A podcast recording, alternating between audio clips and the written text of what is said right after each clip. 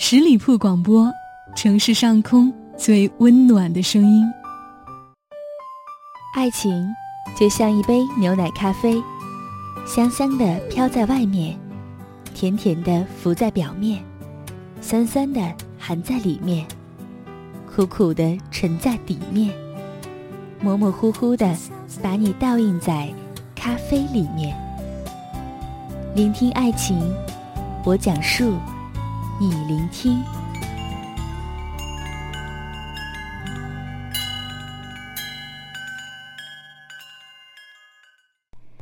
关于初恋的话题，在上一期的节目当中，我收到了很多朋友发给我的留言，也触动了他们心底的初恋。此时，你有想起曾经的他吗？那是一段令你难忘的回忆吗？在今天的节目当中，我依然会把令维的这篇初恋和大家来分享一下。我是主播妍妍，欢迎您又在同一时间来关注、聆听爱情。我谈恋爱了，我的人生翻开了全新的一页。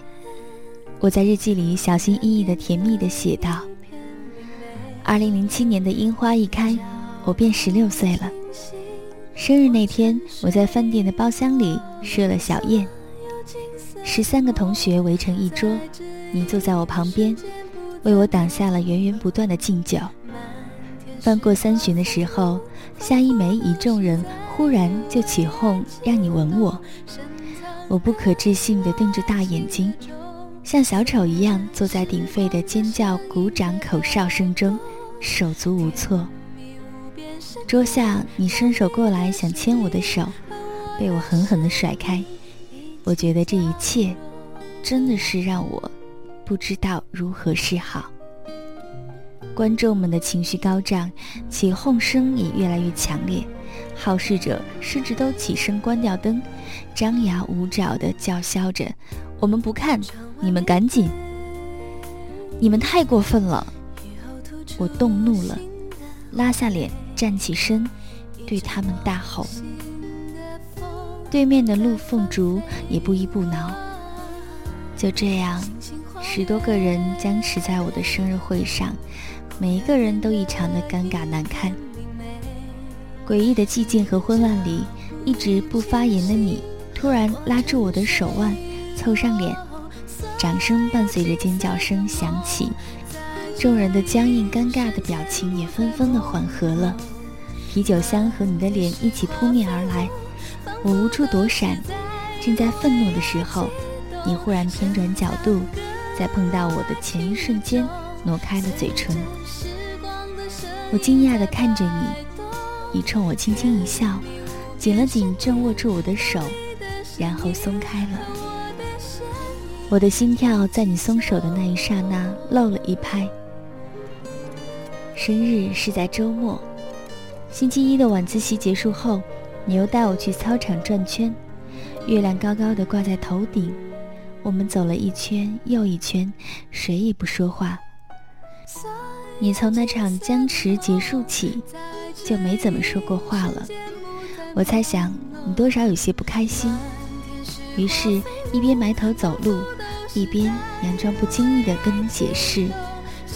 我可不想就那样失去初吻。你也是这样，一边低着头，一边不经意的回答我。我也不想让你就那样失去初吻。我满意欣慰的抬头看着你，深墨色的天映在了我的视线中。那现在呢？啊？我目光有欣慰。转为疑问，你的脸忽然无限放大，你凑近了我的嘴唇，给了我解答。五月一到，我们又一次迎来了座位大调整，一对原本是同桌的班被对调一组分隔。座位表示一宣布，全班同学不为之摇头叹息。好在两个人都是移动用户，可以发短信，解相思之苦，命运也不算太糟糕。糟糕的是，有一次他们自习课互相发短信，相视而笑的全过程被悄无声息地出现在教室窗外的班主任尽收眼底了。班主任破门而入，手机双双落网，恋情也随之曝光了。期间还有一段小插曲：男生的手机电话本里，我的号码被命名为某某某的媳妇儿。女生存的是我的名字。班主任拿着女生的手机拨了这个某某某的媳妇儿的号码，我们就这样被拉下马了。相反，四中有校规，谈恋爱被发现一律通知双方家长，并且共同与班主任面谈。他们在被捉之前率先被执行了校规。家长在办公室尴尬的面谈的经过，立刻在班里盛传开来。他们被勒令停课回家了，各自写一份八千字的关于身为高中生为何不能谈恋爱的认识，在分手保证书上签字画押，然后上交班主任。我日日如坐针毡，我完了。我妈平时最重声誉和颜面。如果害她被这样对待，她一定不会原谅我的。你却毫不在意，每天步伐轻松地走在食堂的路上，说话都还能带着笑。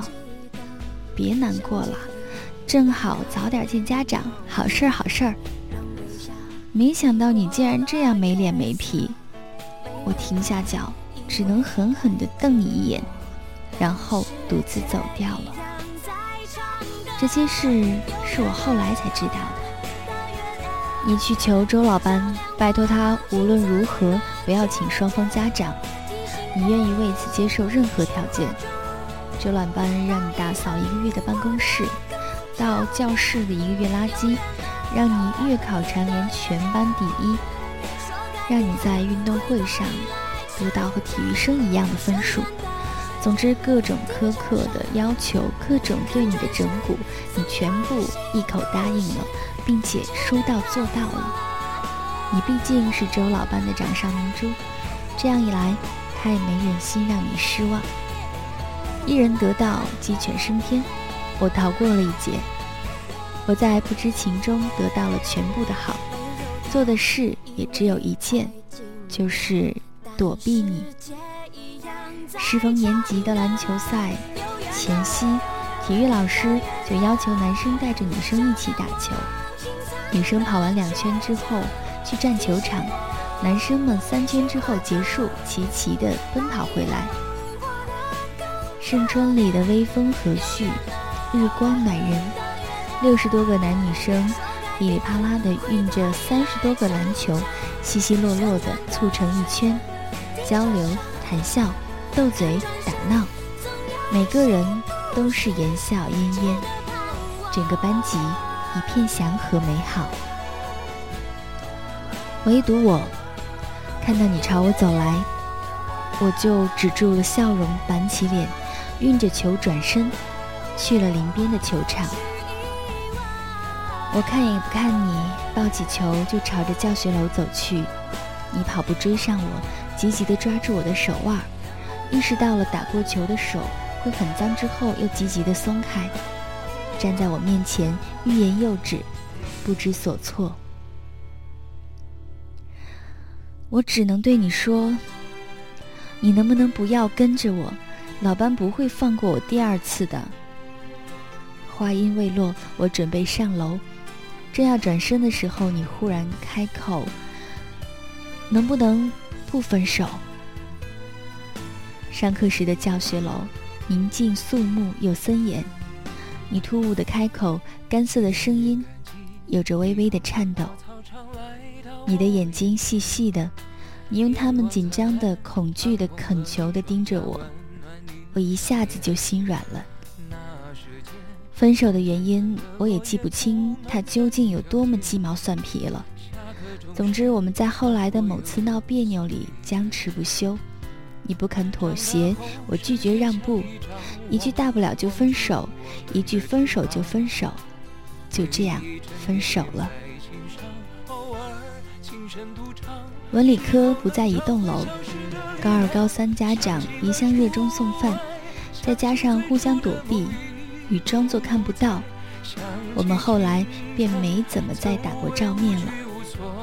现在想想，我那个时候其实很喜欢很喜欢你，可是因为不敢也不会表达，不知道该怎样去爱，糊里糊涂的就把你丢了。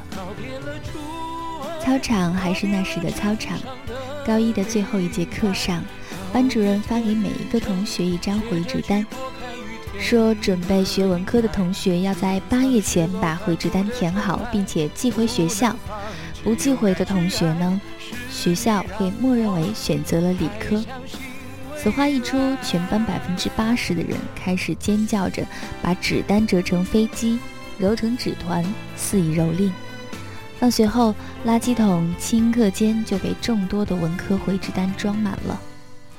我背好了书包，习惯性的走到你身边，说：“走吧。”刚刚转身向你的时候，看到你正在专注的对折回执单，折成豆腐块的大小，小心翼翼的放进口袋里。我们一同去食堂，你一路都低头着，苦思着，气氛太沉闷了。路过篮球场的时候，我终于不能忍住想问你到底在想什么。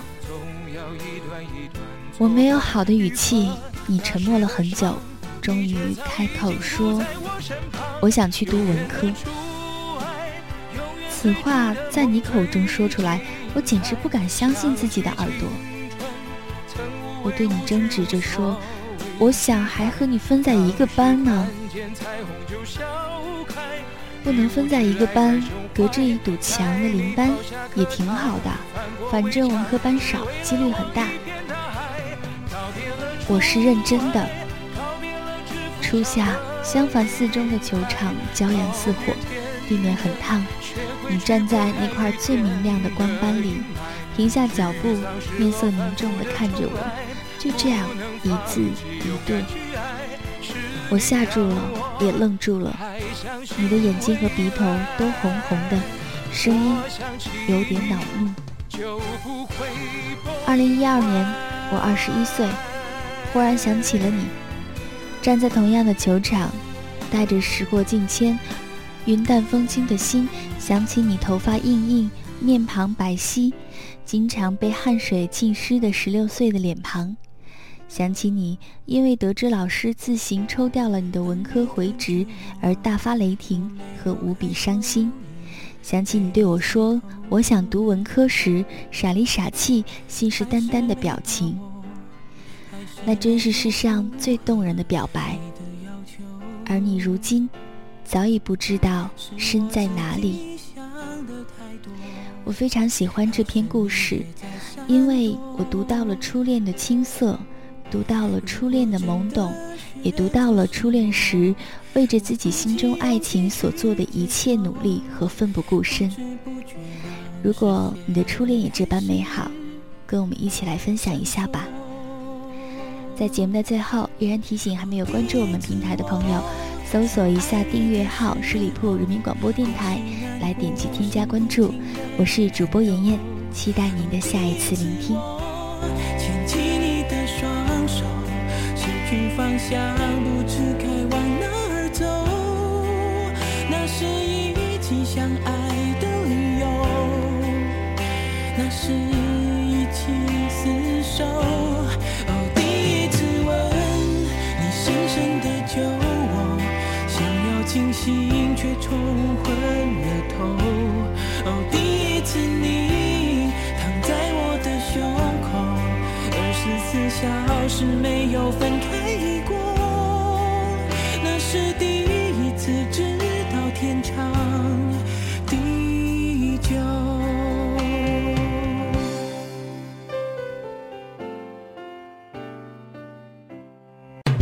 十里铺人民广播电台这是一个嚣张的电台，正在寻找目中无人、唯我独尊、桀骜不驯的创意策划执行官。加盟 QQ 八七五六九幺五幺。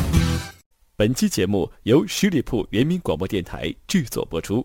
了解更多的资讯，请关注十里铺人民广播电台的公众微信和新浪、腾讯的官方微博。感谢收听，我们明天再见。